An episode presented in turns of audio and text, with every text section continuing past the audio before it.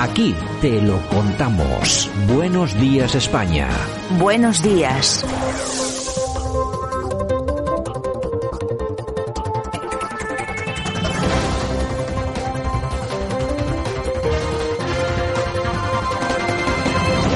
Bueno, pues ya estamos en nuestra portada día 3 de junio 2022. Recuperamos en mejor estado físico y anímico a nuestro buen amigo y colaborador, el profesor Sergio Fernández Riquelme. Don Sergio, ¿qué tal? Buenos días. Muy buenos días, Santiago. ¿Vamos recuperándonos ya un poco o qué?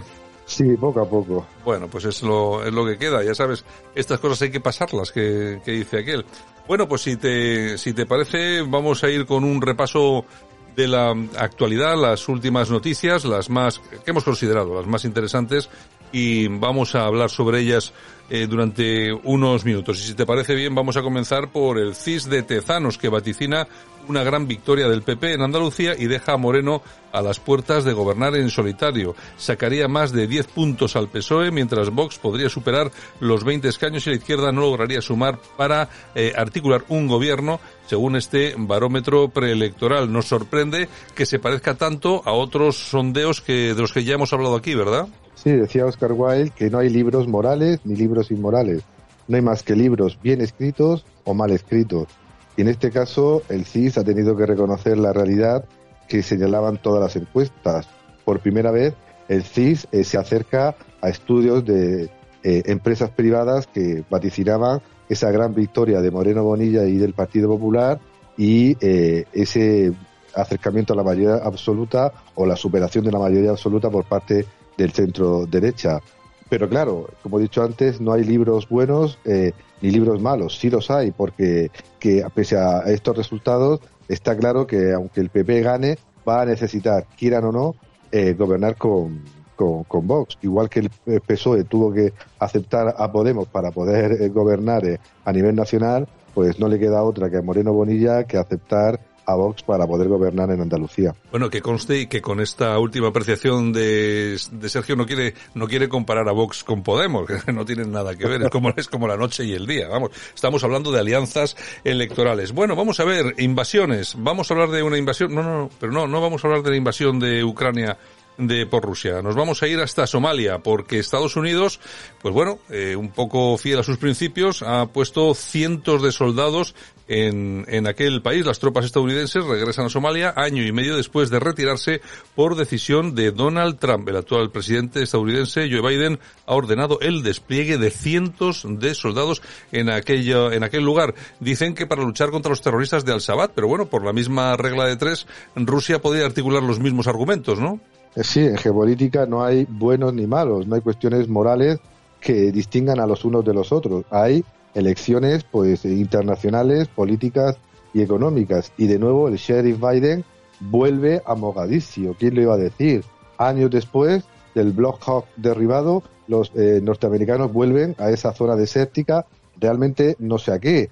Dicen que para hacer frente al Shabab, la filial de Al Qaeda en la región, pero realmente creo que es una zona totalmente alejada de los intereses norteamericanos o a lo mejor es una forma de intentar dar un golpe de la mesa y ya que no pueden hacer nada en Afganistán, en Siria o en Ucrania, pues se van a una zona eh, prácticamente despoblada y con muy pocas eh, eh, zonas fronterizas o, o, o, resistencias armadas para mostrar que aún Estados Unidos tiene capacidad de intervenir en el mundo, ¿no? La verdad es que eh, bastante paradójico que tantos años después el sheriff Biden, los demócratas, los norteamericanos vuelvan a Somalia a demostrar al mundo que siguen siendo los que mandan en él. De todas formas, los demócratas que vuelven, los demócratas americanos que vuelven a demostrar que son, bueno, los jefes de, los jefes de la guerra. Yo de todas formas hay que apreciar en su justa medida todo lo que está pasando. A mí me gustaría saber qué opinan ahora muchas personas que se han posicionado en contra, lógicamente, de la invasión de Ucrania por parte de Rusia, qué opinan de esta situación actual, porque claro, dicen, no, bueno, es que Estados Unidos eh, llega a Somalia y pone soldados en aquel país para luchar contra el terrorismo. Bueno, y Putin lo que ha dicho es que pone soldados sobre, sobre Ucrania para desnazificarlo, es decir, para luchar contra el terrorismo nazi, pues por ejemplo, del batallón Azov y compañía. Habría que ver las diferencias. Lo que no puede ser es distintas varas de medir, Sergio. Claro, quien ha mandado hasta este momento a nivel geopolítico ha sido el eje euroatlántico con Estados Unidos a la cabeza, que era el que designaba quién es mi amigo y quién es mi enemigo. Ahora Rusia cruelmente ha hecho lo mismo que históricamente venía realizando dicho eje euroatlántico, decidir quién es el enemigo e intervenir directamente en los territorios donde consideraba eh, que estaba. Obviamente no sé qué se le ha perdido a Biden en Somalia, un territorio periférico, un territorio sin grandes recursos y además con muy pocas amenazas al nivel internacional. Pero claro, yo creo, como he dicho antes, que es una muestra o un intento de muestra de que Estados Unidos tiene cierta capacidad de volver a ser ese sheriff que implanta democracias y crea caos por donde va. Bueno, y atención porque se anuncia, pues bueno, el envío de esas lanzaderas de misiles que podrían alcanzar territorio ruso. Los problemas se acrecentan en, en Ucrania y mientras tanto las eh, propias fuerzas eh, ucranianas y el gobierno ucraniano reconoce que las fuerzas rusas controlan ya un 20% del territorio de Ucrania, tres veces más que antes de la invasión. Nos gustará más o menos la realidad que estamos viendo en Ucrania, pero estamos aquí en Buenos Días España para contar eh, la verdad. Y las fuerzas rusas están controlando un 20% del territorio de Ucrania, tres veces más que antes de la invasión. Antes dominaban Crimea y la zona del Donbass en torno a las repúblicas populares de Donetsk y Lugansk, pero ahora dominan mucho más, 125.000 kilómetros cuadrados, con toda la zona de Gerson, gran parte de Zaporilla y prácticamente todo el oblast de Lugansk. Es decir, por muchas sanciones y por mucha ayuda militar al gobierno de Kiev, Rusia sigue avanzando y parece que esta situación no va a parar en mucho tiempo. Bueno, y nos vamos a ir hasta El Salvador, Amnistía Internacional, que dice que se han registrado al menos 18 muertes en cárceles salvadoreñas bajo el régimen de excepción. La ONG también ha documentado torturas y detenciones indiscriminadas. Acusa a Bukele de hundir a El Salvador en una crisis de derechos humanos. Lo que pasa que yo creo que aquí también deberíamos de ver este, esta noticia en su, no sé, en su justa medida, ¿no? ¿De qué estamos hablando? Estamos hablando de que el señor Bukele en los eh, últimos meses pues está eh, encarcelando a miles y miles de miembros de las maras.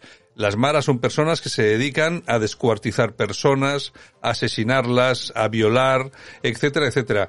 Vamos a ver, derechos humanos eh, sí, lo que pasa que seguramente habrá situaciones en algunos países, como por ejemplo El Salvador, donde un país completo no puede estar en manos de las maras y este tipo de noticias no se ajustan a la realidad de un país que tiene que defenderse, igual que cuando hay una invasión tienes que defenderte del invasor, precisamente de lo que hablamos todos los días, cuando tienes un mal tan grande, tan extendido dentro del país, tienes que defenderte de cualquier forma. Estamos hablando de las maras, no estamos hablando de delincuentes comunes, Sergio. A Bukele no se le eligió por ser guapo feo o bueno y malo, se le eligió porque prometió mano dura, prometió acabar con lo que tú has señalado, la dictadura de las maras en un territorio que es considerado pues una zona de tránsito de la droga a Estados Unidos. Y él pues recogió el guante de su población, ganó por mayoría absoluta las elecciones últimas y decidió pues eso, mano dura desde la ley para acabar con ese terrorismo interno que tanto está destruyendo a su país. Obviamente habrá que valorar si la intensidad de esa represión pues se ajusta pues a la legalidad, a la democracia, a los derechos humanos. Pero este señor vino a hacer frente a una situación límite en un país que estaba, pues como he señalado antes, prácticamente destruido, empobrecido y con una falta de seguridad tremenda. Y creo que por ahora está revirtiendo pues esos niveles de delincuencia tan grandes que tenía el país y ahora habrá que ver si realmente todo lo que está haciendo surte efecto o, mm, por el contrario, pues lleva a El Salvador a una espiral mayor de violencia. Aquí hay muchas ONGs y mucho buenismo cuando se cuando se habla de determinadas cosas y no tanto cuando se habla de otras. Yo no he oído pronunciarse de forma de forma tan eh, tan fuerte, ¿no? A estas ONGs cuando hablábamos de las maras y hablábamos de tanto muerto, por ejemplo, en El Salvador, ¿no? Ahora lo que ha hecho el presidente del gobierno es encarcelar, ya lo, hemos, dicho durante los últimos meses, a miles de miembros de las maras, les ha quitado dos comidas, creo que les ha dejado solamente una comida al día, porque claro, él decía, lo que no puede ser es que ustedes que son delincuentes estén comiendo tres comidas al día y haya ciudadanos en El Salvador que no pueden permitirse prácticamente ni una, ¿no?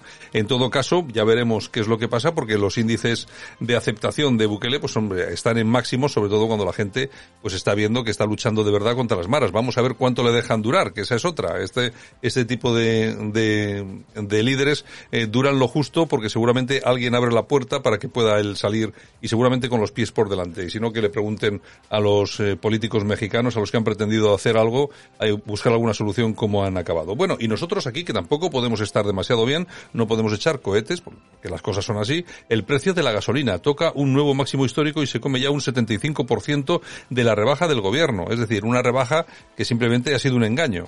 Sí, hoy, eh, ayer teníamos una noticia buena. Aparentemente ha bajado el desempleo, pese al maquillaje obvio que ha hecho el gobierno, pero tenemos una noticia muy mala, que es que la gasolina sube sin parar y se come el 75% de la rebaja del gobierno. Y lo peor de todo es que, como anuncian los mercados de futuros, eh, podemos llegar a un precio del eh, barril de petróleo en torno a los dos euros y, medio o tres euros con el precio final de la gasolina. Es decir, que con esta subida que parece sin freno del precio del petróleo a nivel internacional, en gran parte derivado de la guerra de Ucrania y de las sanciones a Rusia, eh, podemos llegar a lo que he señalado, a que el precio de la gasolina llegue a dos euros y medio o tres euros en un futuro eh, no muy lejano. Esperemos equivocarnos, pero esta subida pues parece que no tiene freno y que eh, se come pues todas las rebajas del gobierno, toda la subida supuesta del empleo y todas las ayudas sociales que nuestra administración pone a disposición de la ciudadanía. Bueno, Sergio, ¿y qué está ocurriendo en la Universidad Pompeu Fabra de Barcelona? Que nos parece que suceden allí asuntos bastante graves, ¿no? Sí, que su claustro ha aprobado una moción que insta a su consejo de dirección a que prohíba ni más ni menos que a utilizar el español en sus comunicaciones oficiales, obligando a la comunidad universitaria a solamente expresarse en catalán.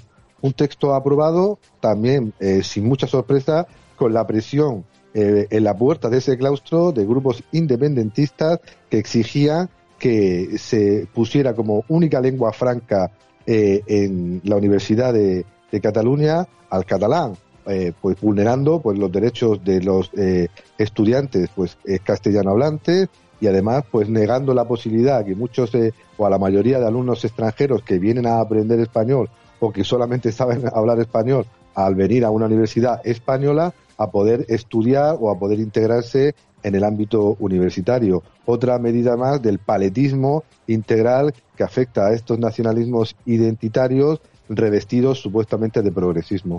Bueno, pues todo esto de momento, todas estas eh, noticias, algunas importantes, las que hemos analizado hoy aquí con Sergio Fernández Riquelme. Don Sergio, hasta mañana. Un abrazo.